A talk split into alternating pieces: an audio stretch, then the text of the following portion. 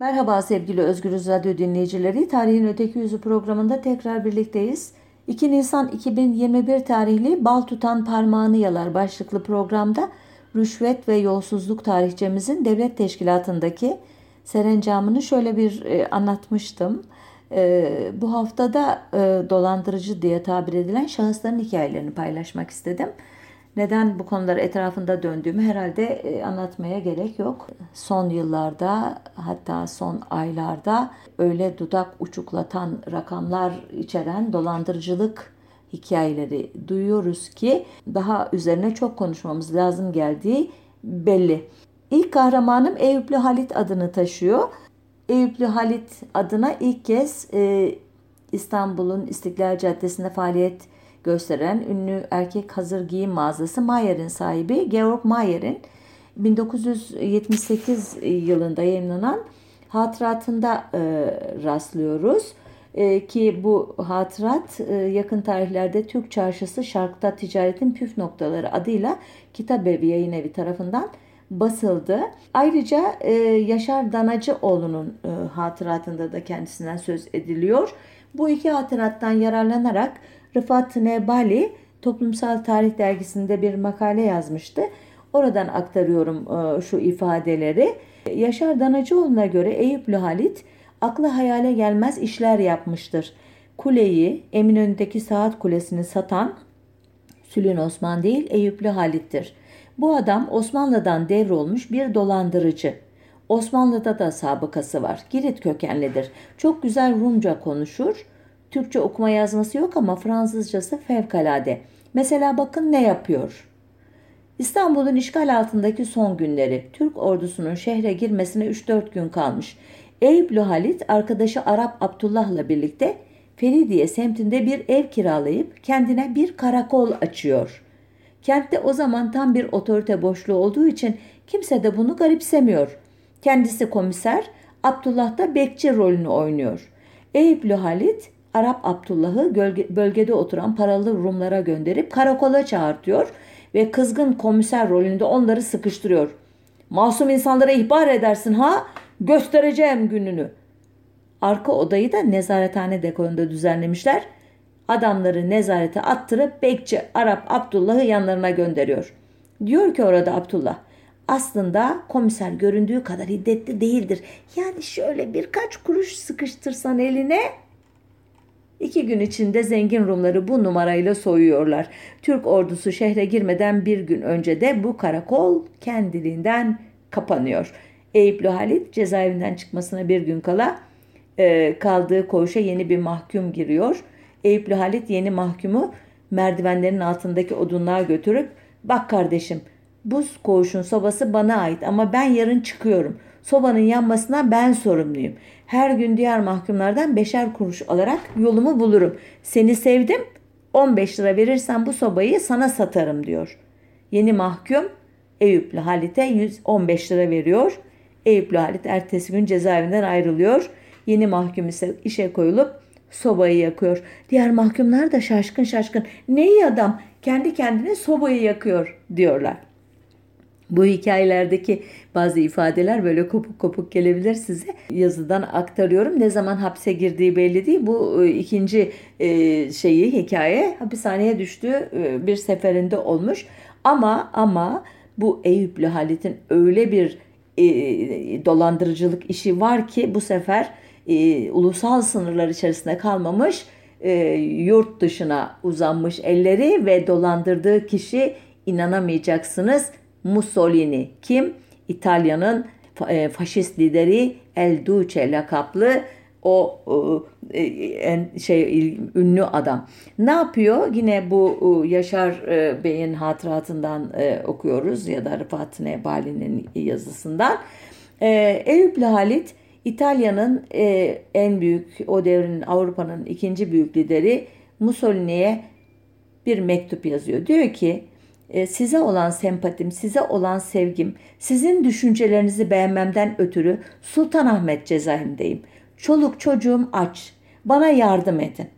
Bunu İtalyanca yazıyormuş. Çünkü koğuşta beraber yattığı e, koğuşta bir İtalyan kasa hırsızı varmış. Aslında kendisi de okuma yazma biliyormuş ama biraz da Fransızca biliyormuş. E, Giritli olduğu için Rumca da biliyormuş ama tabii İtalyancası yok. Bunu da işte o koğuştaki dolandırıcıdan e, apartıyor. Diyeceksiniz ki ya e, Mussolini bu mektubu e, aldı mı? Aldıysa da ciddiye aldı mı? Ve ne yaptı sonra? Çok ilginç e, e arkadaşlar e, hikayenin devamı. Mektubu bir kere Benito Mussolini Duce Roma İtalya diye yazıp bir zarfa koyup gönderiyor. 15 gün sonra İtalyanların e, İstanbul Başkonsolosu yanında başsavcı ve vali muaviniyle Sultanahmet cezaevine geliyor. Yan elinde de Il Duce'den e, gelme, Mussolini'den gelme bir zarf var. İçinde de belli bir para var. Cezaevi e, müdürü aslında bu kişiyi görünce diyor ki ya bu beynelmilel sabıkalı bir adam. Dolandırıcı Eyüplü Halit bu. Ne anlar faşizmden vesaire. Kaldı ki onun başına gelen hiçbir şey faşizmle veya sizin ideolojinizle ilgili değil. Ancak e, tabii ikna edemiyor e, konsolosu. Mecburen e, Halit'i çağırıyorlar hücreden. O da e, boynu bükük e, diyor ki işte efendim ben parasızdım İtalyan kasa hırsızında görünce aklıma bu geldi ve hakikaten de başarılı olmuş. Daha sonra para kendisine verildi mi geri mi alındı o kısmını e, anlayamadım e, yazıda da yer almıyor. E, bu Georg Mayer'in hatıratında 68 e, genç kadını evlenme vaadiyle kandırıp paralarını dolandırıldığı e, şeklinde de bir hikaye var. E, bu dolandı kadınlara yönelik dolandırıcılık hikayelerinden biri mahkemeye de intikal etmiş. Oradan Rıfat Bali mahkeme zabıtlarından anlatıyor uzun uzun yazıda hikayeyi. Ne zaman öldüğünü anlamak kolay değil ancak yardımcısı Rahmi Kırbağ'ın kendisinden 1952 yılında rahmetli şeklinde söz etmesinden e, işte bu yıllardan önce vefat ettiğini tahmin ediyor Rıfat Bali. Rahmi Kırbağ da bir işte dolandırıcılık hikayesinden sonra e, tutuklanmış ve bir gazeteciyle mülakat yapmış. O dönemlerde de çok e, ilgi çekiyormuş bu tür dolandırıcılar anlaşılan. Kandırdığı kadınların sayısını unuttuğunu belirtmiş. E, gazeteci de bu işte ihtisasın olduğu muhakkak deyince ne diyorsun be birader hani Allah rahmet eylesin Eyüplü Halit'in adı çıkmıştı ya. Rahmetli sıkıya geldiği zaman gelip bana akıl danışır. Meseleyi bütün etrafıyla anlatayım, anlatır ve ne yapayım be hafız derdi. Eh ben de min gayri haddin yani haddimi aşsa da aklımın erdiği, dilimin döndüğü kadar bir şeyler söylerdim. Rahmetli benim söylediklerimi yaptığı zaman en büyük vurgunları vurmuştur. Pek 40 yılda bir de Mahmut Saim'e danışırdı. Onun da tek tük böyle işleri vardı demiş ki bir de Mahmut Saim adlı araştırmaya muhtaç bir başka dolandırıcı olduğu anlaşılıyor. Rıfat Bali e, yazısında e, sitem ediyor. Diyor ki emniyet arşivleri araştırmacılara sonuna kadar açılsa daha kim bilir ne hikayeler buluruz e, diyor. Gerçekten de hakikaten bu e, ülkede e, dolandırıcılığın tarihini yazmaya kalkan ciltler dolusu kitap doldurabilir. İkinci kahramanımız tam parasal dolandırıcılıkla değil fikri dolandırıcılıkla şey meşhur olmuş bir kişi ki meşahiri meçhuleden diye de e, adı çıkmış. Yani e, meçhul ünlüler faslından Habil Adem adlı zattan söz edeceğim e, ki şimdi size. İttihatçıların Kürt çalışmaları için görevlendirdiği bir kişi bu. E, yazılarında Habil Adem adını kullanıyor ama esas adı Naci İsmail Pelister. Çok ilginç bir şahsiyet bu. Doğum tarihi ve ailesi bilinmiyor. Eğitimi konusunda da çelişkili bilgiler var. Kendi ifadesine göre e, ki ne kadar güvenilir biraz sonra anlatacağım e, hikayelerden e, çıkarabilirsiniz bunu. Elektrik mühendisi olmak için gittiği Almanya'da felsefe doktoru olarak dönmüş. Kendisiyle 1932'de tanışan Abidin Nesimi ona işte meşahir meçhule yani tanınmayan ünlüler diyor. Ona anlattığına göre Almanca, İngilizce, Fransızca ve Macarca biliyormuş. Bence bütün bunlar e, hakikaten e, uydurma olabilir. Yani ilk e, dolandırıcılığını demin dediğim gibi kültürel alanda yapmış bir şahıs. Biraz sonra parasal e, işlerine gireceğim. E, Almanya'dan döndükten sonra iddiaçı karşıtı Melvanzade Rıfat Bey'in Serbestliği Gazetesi'nde çalışmış. 1908 sonrasında da Emniyet Umum Müdüriyeti'nde Yahudilerin en, um, müdüriyetinde özür dilerim Yahudilerini tasfiye etmek isteyen e, Talat Paşa'nın e, üst kadrolara atadığı 13 Müslüman memurdan biri olmuş çok bil, dil bildiği için de ya da öyle söylediği için de bu e, teşkilatın çeviri bürosunda görevlendirilmiş. Sonra İttihat Terakki'nin Halaskeran Hareket tarafından iktidardan uzaklaştırıldı. 1911 ve 13 arasında Talat Paşa'nın isteğiyle yurt dışına gitmiş. Habil Adem e, beş parasız çıktığı bu sürgünü paraya tahvil etmek için İtalya'nın e, kanatları altındaki Arnavutluk'un taht kavgalarına karışmış. Uzak akrabalık vesilesiyle Arnavutluk kralı olma hevesindeki Mısır Hidivi Abbas İlmi Paşa'nın kral olabilmesi için gerekli sahte soy ağacı belgesini im- imal etmiş. Belgeyi Vatikan arşivlerine yerleştirmeyi bile başarmış bir kişi. E, bu sahte belgenin kamuya açıklanması siyasi çalkantılara neden olunca Talat Paşa Habil Adem'i İstanbul'a getiriyor ki artık 1913'te e, Babali baskınından sonra biliyorsunuz İttihat Terakki'nin te güçlü iktidarı başlamış oluyor. Ve arkasından da konuşmanın başında dediğim gibi İttihatçıların etnik politikalarına ilmi kılıf uydurmak için 1917'de kurulan Encümen İlmiye Heyeti'nde görevlendiriliyor ve burada yine o kültürler dolandırıcılık e, ürünü işlerine devam ediyor. İşte e, sahte isimlerle bir sürü Kürt meselesine ilişkin veya Kürtlere ilişkin kitapçık yazıyor ki bunlar e, işte Profesör John Small, Profesör Liebach, Habil'in tersi farkındaysanız Habil yazımının. Doktor Freilich, Mühendis Rolik, Bokert, Profesör White gibi hiçbiri e, yaşamamış, etmemiş e, e, isim kişi isimleri. Asıl parasal e, dolandırıcılık işlerine 1918 Mondros mütarekesinden sonra başlıyor. Bir süre gizleniyor. Ardından bir Amerikan gaz şirketinin tercümanı olarak İran'a gidiyor ki Farsça bilmediği halde bu işi nasıl aldı muamma. Bir yazısından öğreniyoruz yeni dönemin dolandırıcılık işlerine neler yaptığına. Mondros Mütarekesi'nin imzalandığı 11 Ekim 1922 tarihinde İstanbul'da imiş. Bir süre dava vekilliği yapmış. E, o günlerde avukat olmayanlar da dava vekili olabiliyordu. E, ama hayatını kazandı Asıl iş 15 kişilik mahiyeti ya da çetesiyle çeşitli çevrelerden zorla ilan abonelik bulmak imiş. Oradan kazanıyormuş. Habil Adem çetesinin işlerinden birkaç örnek vermek gerekirse e, temsilciliğini üstlendiği gazetelere ilan vermeyi reddeden Adapazarı Türk Ticaret Bankası'nı e, gazetelerde tefrika ettiği bilimsel kisveli raporlarla batırmış ki bankanın varlıkları daha sonra Türkiye İş Bankası'na devredilecek.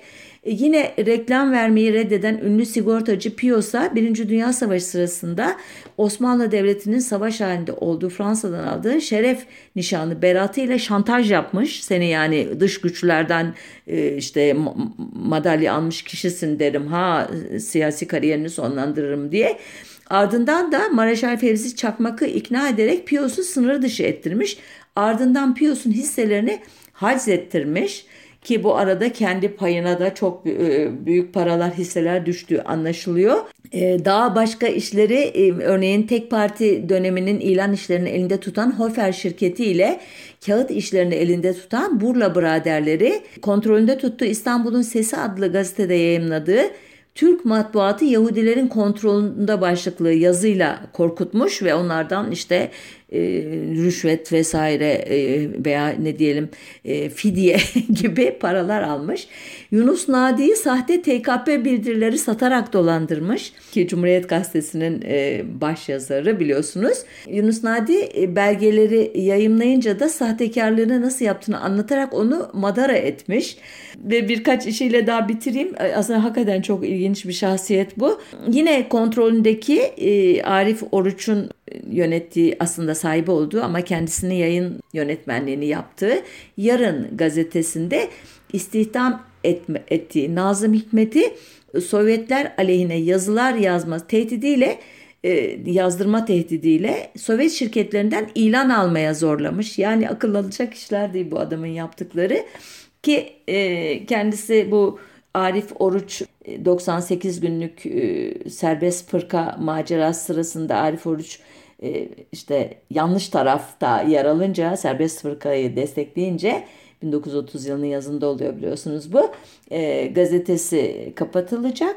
E, onunla birlikte e, Habil Adem de e, sürgüne gönderilecek ya da kaçmak zorunda bırakılacak.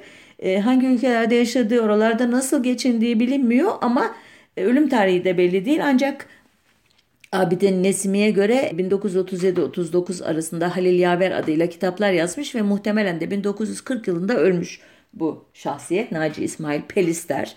E, fark ettiyseniz hem ilmi e, dolandırıcılıkları var ki e, onun o sahte adlarla yazdığı e, kitaplar hala yakın tarihe kadar ve belki günümüzde de e, Kürtlerin nasıl e, geri bir toplum olduğu, Kürtçenin ne kadar e, e, vokabülerisi açısından zayıf bir dil olduğunu ispatlamak için tırnak içinde söylüyorum e, referans olarak kullanılır. Halbuki arkasında işte hem kültürel hem de e, parasal dolandırıcılık işlerinde uzmanlaşmış bir şahsiyet vardır. Ancak Türkiye'de dolandırıcılık dendiğinde akla gelen ilk isim Sülün Osman'dır. E, hikayeleri filmlere konu olmuş efsanesi dilden dile günümüze kadar gelmiş olan bu kişi 1923'te İstanbul'da doğmuş. Osman Ziya Sülün adı aslında. Sülün'ü lakap olarak kullanmış. 1950-1960 arasında özellikle Anadolu'dan e, İstanbul'a gelen e, saf e, vatandaşları e, kandırarak e, dolandırıcılık e, serüvenini inşa etmiş ki o dönemde biliyorsunuz e, kırsal e, Anadolu hızla çözülüyor. Dengini, e, valizini kapan trene, kamyonun arkasına atlayıp büyük şehirlere ve özellikle de İstanbul'a geliyor. Taşı toprağı altın diye bellediği ve buralarda işte Sülün Osman'ın kurbanı oluyor. Saat bakmak isteyen vatandaşları bu saat kulesi benimdir diye kandırıp onlardan saat bakma parası aldığı, Taksim'e e, kırmızı halı serip üstünden e, geçirttiklerinden para aldığı gibi nispeten e, masum hikayeler var ama bazı iddialara göre Beyoğlu'ndaki tramvaydan İstanbul Üniversitesi'nin bahçesine e, Galata Kulesi'nden Beyazıt Meydanı'na kadar kamusal alanları da e, daha paralı kişilere e, satma becerisi göstermiş bir kişi. Gerçi programın başında anlattığım Eyüplü Halit hikayesini hatıratından bazı pasajlarla aktardığım Yaşar Bey diyor ki aslında Sülün Osman çok da e, büyük bir dolandırıcı değildi.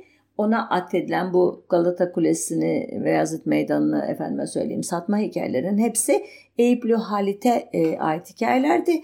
Bunlar ya dönemin gazetecisi Halit Çapı'nın Sülün Osman'ı e, işte köpürtmek için uydurduğu hikayelerdir ya da e, Sülün Osman'ın kendisini kandırarak e, bir çeşit dolandırarak e, ikna ettiği hikayelerdir. Yani e, Sülün Osman'ı çok da e, mühim bir dolandırıcı olarak e, görmüyor e, bazıları ki bence e, özellikle gariban insanları hedef aldığı için olumsuz bir dolandırıcı tipi ki biraz sonra zenginleri hedef alan dolandırıcıları anlatacağım.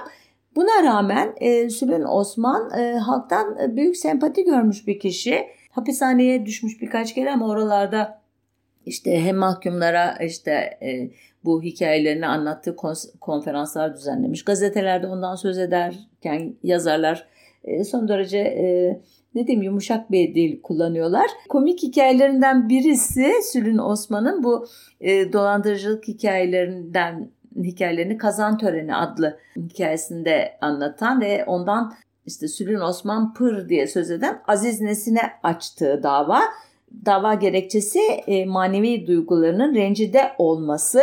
Elbette hakim böyle bir e, suç işlemediğini e, kabul ediyor hazinesini de tazminat ödemekten kurtuluyor.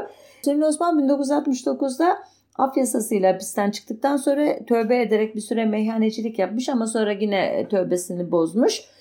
Bu sefer yalnızlık çeken kadınları hedef almış, evde kalmış diye tabir ettiği bu kadınlara %100 garantili koca bulma vaadiyle e, medyumluk gibi bir meslek uydurarak kendisine dolandırmış o kadınları. Birçok kadını dolandırmış hatta. Sonra tekrar hapse atılmış. Bir başka ilginç e, anekdot onunla ilgili 1971 yılında Boğaziçi Köprüsü denilen birinci köprü inşa edilirken e, Sülün Osman e, tiyatro oyununu izlediği Zeki Alasya'ya oyun sonrasında sohbet sırasında ben e, bu işleri yaparken hani e, bu köprü inşa edilseydi haftada 10 kişiye satardım e, demiş. Hakikaten de satardı e, anladığım kadarıyla ki Boğaziçi'ni satma e, fikri 1983 yılında En Büyük Şaban adlı sinema filminin bir sahnesine ilham ol, e, konusu oluyor, ilham veriyor.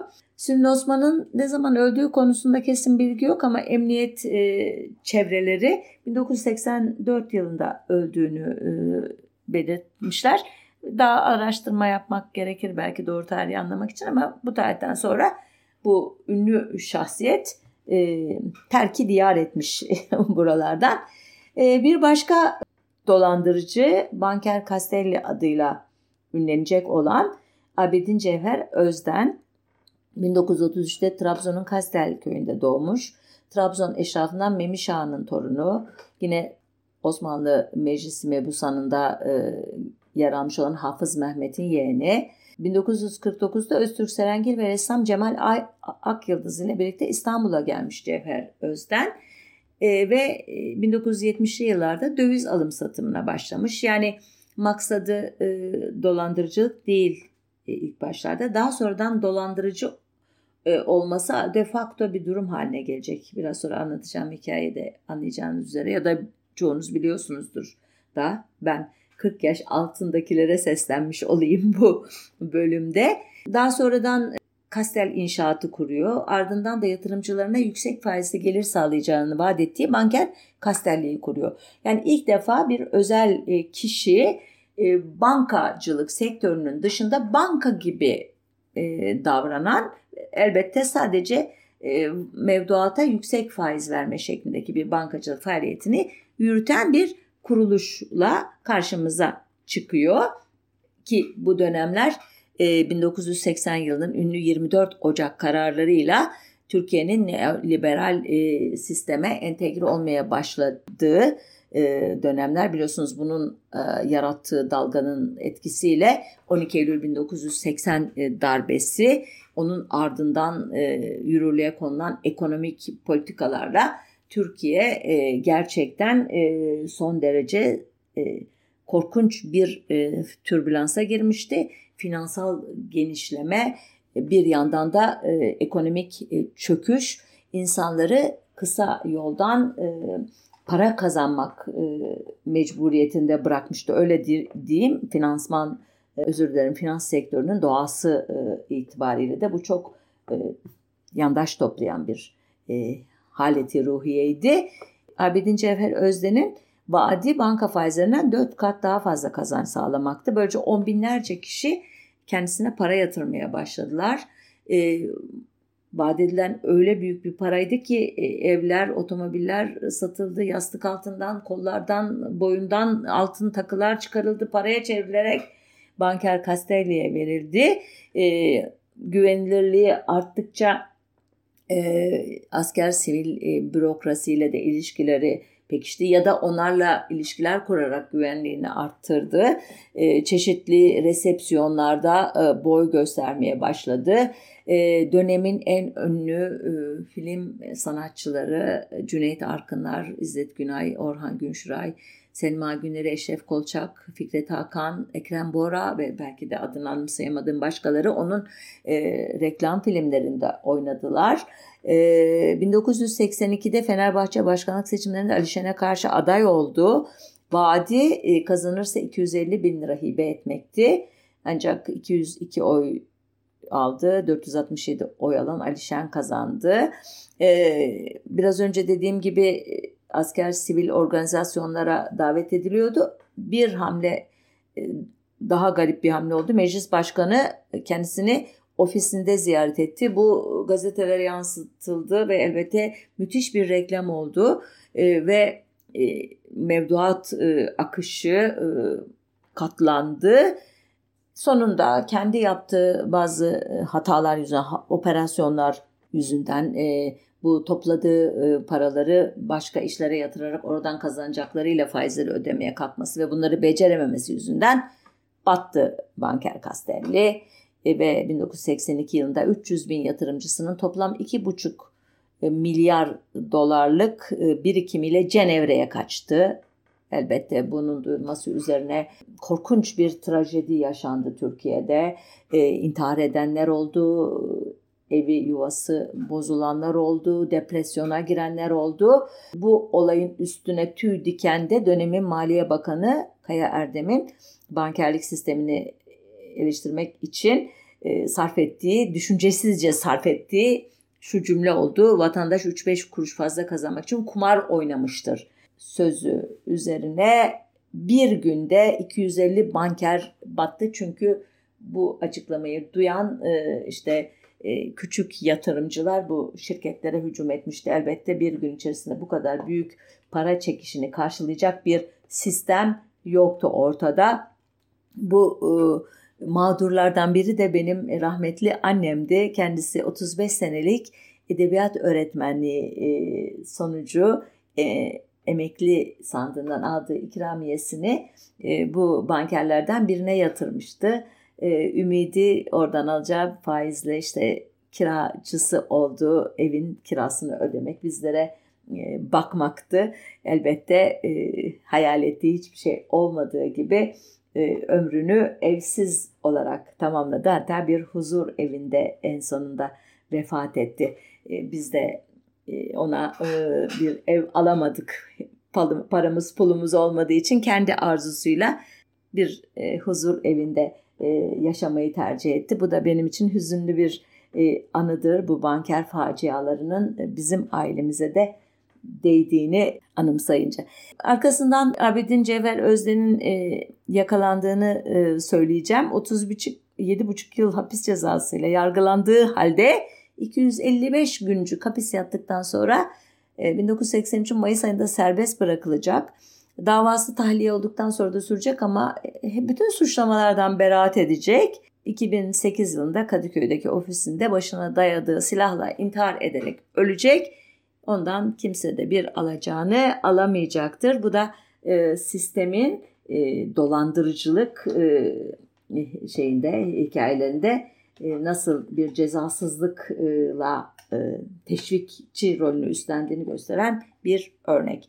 Kendisinden sonra benzer e, alanda faaliyet gösteren başka dolandırıcılar da çıktı. Bunlardan biri Raki lakaplı Güney Zobu idi. General Hasan Rıza Zobu'nun torunu, Moskova Büyükelçiliği yapmış Şemsettin Zobu'nun oğlu, iş adamı Kuzey Zobu'nun abiyi, oyuncu Melike Zobu'nun da babası olan bu şahsiyet e, ününü bu saygın akrabalarından değil kendi eylemlerinden e, edinecekti ama kötü bir ündü bu elbette.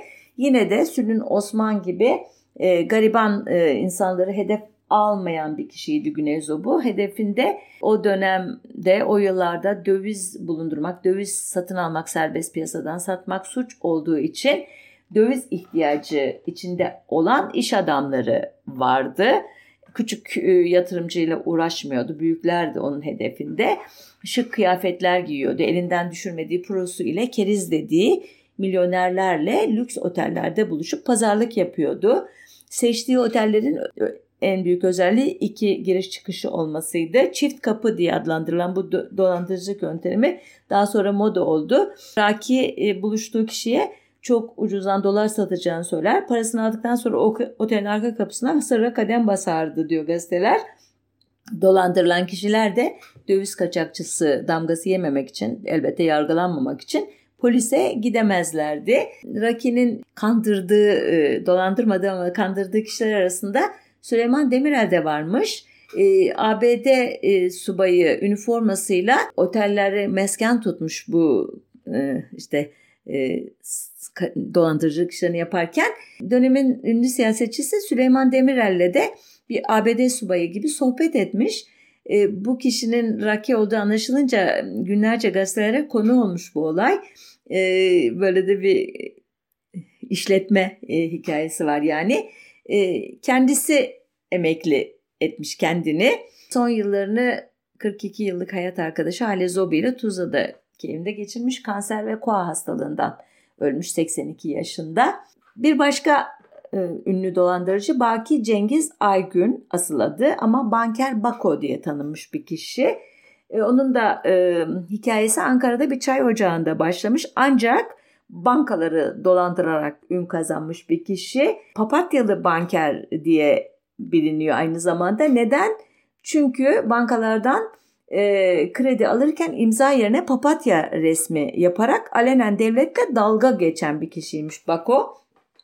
O kadar e, büyük dolandırıcılıkları var ki bankalardan yaptığı gerçekten tırnak içinde takdir etmemek mümkün değil. Örneğin 1992 yılının Mayıs ve Eylül ayları arasında Emlak Bank'ın Silivri Şubesi'nden toplam 152 milyar lira o günün parasıyla 3 sıfır atacaksınız ama böyle söylemeyi tercih ediyorum.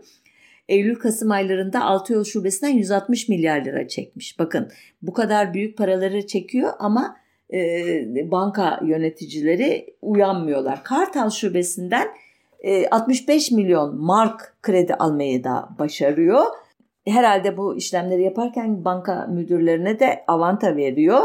E, nitekim e, bankaların bu tür e, kredileri e, hazineye bildirmeleri gerekiyormuş o yıllarda. Bu iş yapılmadığı için de kimse fark etmemiş. Sonunda da zaten fatura o banka yöneticilerine kesilmiş. Banker Bako kurtulmuş. Tek e, yakalandığı dava 1987 yılında e, Ziraat Bankası, Halk Bankası, İş Bankası, Akbank ve bir de bir e, çiftin açtığı e, dava sırasında olmuş. Ta 1995'e kadar sürmüş bu dava. E, mahkeme Banker Bako'yu dolancılık suçundan 18 yıl 3 ay 20 gün hapse mahkum etmiş. Karar onanmış işte yakalama kararı infaz bürosuna ulaşmış. Ancak bir türlü yakalanmıyormuş. Nihayet e, Nisan ayında e, gözaltına alınmış. O sırada anlaşılmış ki bunu bazı polis e, şefleri e, koruma altına almışlar. Banker Bakon'un ne kadar süre hapiste yattığını e, bulamadım dersem inanır mısınız bilmiyorum. Herkes e, hikayeyi anlatıyor ama ne zaman tutuklandı, ne zaman tahliye oldu konusunda bir bilgi yok. Muhtemelen hapis yatmadı çünkü bugüne kadar hiçbir dolandırıcının cezasını çektiğini görmedik. Bir başka e, ünlü isme geçiyorum izninizle. Selçuk Parsa'dan e, adını duymuşsunuzdur muhtemelen. Kafkasya'dan göç eden Çerkes kökenli bir ailenin çocuğu olarak 1952'de İstanbul'da doğmuş Selçuk Parsa'dan. Babası Sabahattin Parsa'dan Kadıköy İlçe Emniyetinde polislikten emekli olduktan sonra gönüllü olarak dönemin Başbakanı Adnan Menderes'in yakın korumalığını üstlenmiş ki bu dönemde e, Necip Fazıl e, Kısa Kürek'le birlikte İş Bankası'ndan bol bol örtülü ödenek almışlar. Bunu dolandırıcılık faslına sokayım mı sokmayayım mı kararsız kaldım. Sonunda oğlun hikayesiyle devam etmeye karar verdim. Selçuk Parsa'dan 1983 seçimlerinde e, seçimleri öncesinde Halkçı Parti'ye üye oluyor. Kendisinin ne önce partinin Beyoğlu ilçe başkanlığı sonra milletvekilliği hedefini koyuyor. Amacına ulaşamayınca şık giyimi ve ağdalı cümleleriyle etkilediği ünlülerin menajerliğini yapmaya başlıyor. Sonra e, bu menajerliğini yaptığı ünlülerin adını kullanarak dönemin e, devlet adamlarından hayali organizasyonlar için para kopararak dolandırıcılığa başlıyor. Ki Persada'nın en ünlü dolandırıcılık hikayesinin e, hedefi emekli orgeneral Necdet Öztorun adıyla dönemin başbakanı Tansu Çiller'i e, dolandırması. E, subay arkadaşlarıyla birlikte seçimlerde Kemalist Derneği olarak çalışacaklarını ama derneğin maddi sıkıntı içinde olduğunu söyleyip Çiller'den 5,5 milyon lira istiyor. Çiller'in onay vermesiyle örtülü ödenekten bu para kendisine e, ödeniyor. Yanında çalışan bir kadına elden teslim ediliyor. 5 ay sonra olayın bir dolandırıcılık vakası olduğunu anlaşılmasıyla siyasi kriz çıkarken Parsa'dan da aranmaya başlıyor. 10 gün sonra yakalanıyor. 6 yıl 3 ay hapse mahkum ediliyor. Arkasından başka olaylardan da 5 yıl e, hapis cezası alıyor. Ancak infaz yasasına yararlanıp 4 yıl 8 ay sonra tahliye ediliyor ve e, 2006'da omurilik kanseri nedeniyle ölüyor. Ama e, kendisi e, kavuğunu öyle diyeyim size e, Jet Fadıl adlı e, Mehmet Fadıl Akgündüz'e e, bırakacak ki dolandırıcılıkta hakikaten çığır açmış bir kişi iş adamlığı e, kisvesi altında e, dolandırmakla yetinmiyor. E, işte milletvekili falan da olacak anlatayım e, hızlıca izninizle. E, bu kişi Siirtli, ticaret hayatına 1987 yılında kurduğu jet sürücü kursuyla giriyor. Aynı yıl Türkiye Kalkınma Bankası'ndan Didim Akbük Körfezi'nde kurmayı planladığı Kapris Otel inşaatı için 5,5 milyon liraya yakın bir kredi alıyor kademeli olarak ve bu krediyi ödemiyor. 1990'a kadar e, sürecek bu kredi dolandırıcılığı işi. Buna rağmen e, yargılanmak bir yana e, işte ünlenmiş olarak çıkıyor bu süreçten. 1995 yılında evsizlere ev sloganıyla bu sefer Almanya'da gurbetçileri hedef alıyor. O dönemin parasıyla 5 trilyona yakın para topluyor onlardan. E, ancak elbette ev mev e, inşa etmediği için bir süre sonra uyanıyor bu kişiler ve bunlardan 661'i onun hakkında bir şikayet dilekçesi dolduruyorlar. E, fakat e, bir sonuç alamıyorlar. Çünkü yaptım yapacağım e, diyor ve bir yandan da arkasını dönemin e, yükselen partisi Refah Partisi'ne dayamış. E, Erbakan e, Hoca'nın e, partisine. O parti ve onun dayandığı milli görüş geleneği ile ilişkileri sayesinde Malezya'ya sarkıyor bir yandan. İki ülke arasında Türkiye ile Malezya arasında kurulan sıkı ilişkilerden yararlanarak Malezya'nın milli otomobili Proton'un distribütörlüğünü alıyor. Ancak Proton markası ve Jetpa ortaklığı kısa sürüyor. Çünkü e, ödemesini yapan 6000'den fazla kişiye otomobillerini teslim etmiyor ya da edemiyor. Neden olduğunu hatırlamıyorum şimdi. Buna rağmen yine e, yargılanmak bir yana iş hayatının içerisinde yol almaya devam ediyor. 1998'de Jetpa Holding'i kuruyor. Bünyesinde güya konuttan tekstile kadar uzanan e, geniş yelpazede 10 şirket var. Halbuki daha sonradan maliye raporlarından öğreniyoruz ki bu 10 şirketin altısında hiç kimse çalışmıyor. Yine yargılanmıyor. Çünkü dediğim gibi Milli Görüş Hareketi ve onun mirasçısı olacak olan AKP ile e, ilişkileri e, e, ne sürdürecek ki henüz o sırada bu AKP ilişkisine dair bir şey yaşanmadı ama biraz sonra söyleyeceğim onu. Osmanlı'nın 700. kuruluş yıl dönümü 1999 yılı Cumhuriyet Bayramı'nda tanıtılan e, yerli milli otomobil. Bu Jet Fadıl'ın işi. Buna imza adını veriyor. İmza için Avrupa'da yaşayan vatandaşlardan yine kar payı ortaklığı ve İslami değerleri işte kullanarak epeyce para topluyor. Elbette imza da üretilmiyor. Vaat edilen istihdam da gerçekleşmiyor. Fadıl Akgündüz Jetpa markasıyla 99-2000 sezonunda Türkiye 1. Ligi'ne yükseltilen yükselen özür dilerim Siirt Spor'a sponsor oluyor. Takımın adı Siirt Jetpa olarak spor olarak değiştiriliyor. Ve 2002 yılında seçimlere giriyor ve Siirt'ten bağımsız milletvekili oluyor ve meclise giriyor. Bu ünlü dolandırıcı bütün bu hikayelere rağmen dokunulmazlık zırhı elbette çok işine yarayacaktı ancak Yüksek Seçim Kurulu oradaki bazı sandık usulsüzlüklerini bahane ederek seçimleri iptal ediyor Siirt'te ve milletvekili düşünce tutuklanıyor. bu iptal hikayesi aslında çok önemli ve ilginç. Uzun uzun anlatmaya yerim yok ama e, daha önce okuduğu bir şiirden dolayı e, hapis cezası alan, hapis yatan kısa süre ve siyasi yasaklı olan e, Recep Tayyip Erdoğan e, 2000 Kasım 2002 seçimlerine girememişti ve seçilememişti. Bu Siirt e, iptali ona e, bir e, ne diyeyim e, siyasi nefes şeyi hamlesi olacak ve bu ara seçimde e, AKP milletvekili ve şeyi partisinin başkanı olarak parlamentoya girecek. Yani Jet Fadıl'ın böyle siyasi bir rolü de olacaktır. Belki de Siirt'ten seçime girmesi için de kendisini teşvik edenler e, bu hesapları yapmışlardı.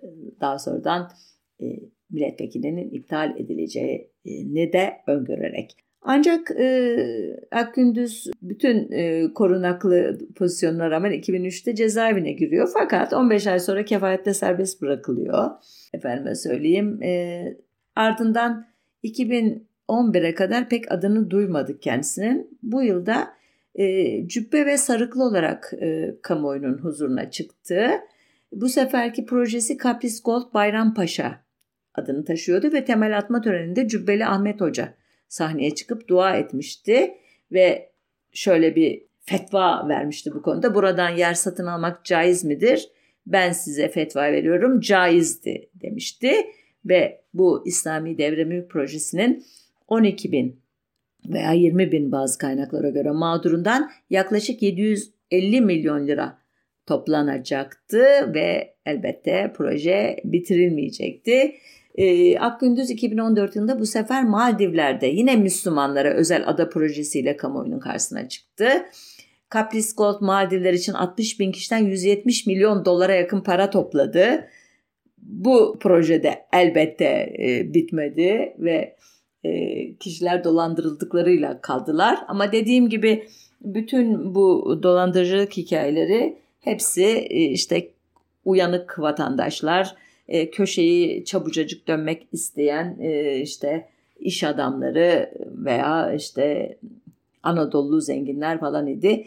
Sadece e, banker Castelli belki de hedefini e, başlangıçta dolandırıcılık olarak kurmadan dolandırıcı olarak çıkmıştı ama bu ana kadar anlattığım bütün şahıslar e, kariyerlerini dolandırıcılık yapmak için e, kurmuşlardı, oluşturmuşlardı. Akgündüz 2015 yılında yeniden milletvekiline soyundu. Neyse 209 oy aldığı için seçilemedi.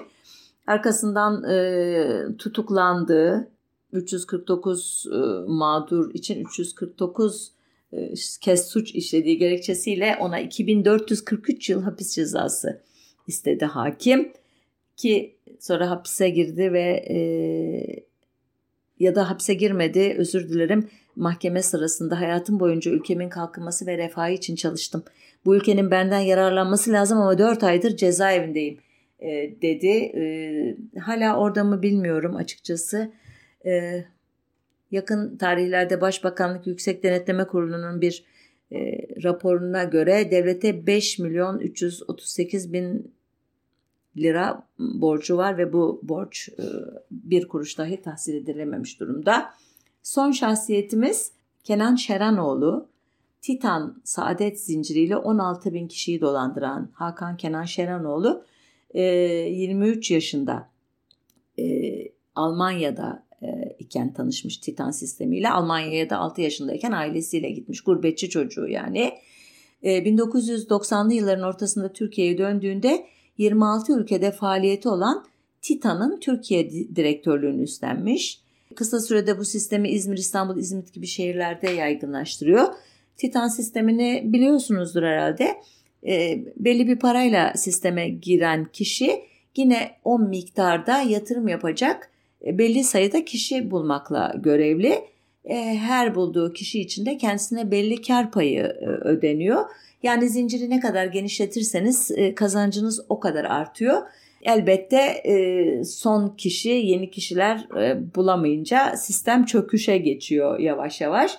Bu Kenanoğlu'nun kurduğu sistemde giriş e, meblağı 2400 Alman markı ki bu miktarı kısa sürede 35 bin kişi toparlamış görünüyor. 1997 yıl sonunda Titan ile ilgili haberler medyada yer almaya başlıyor.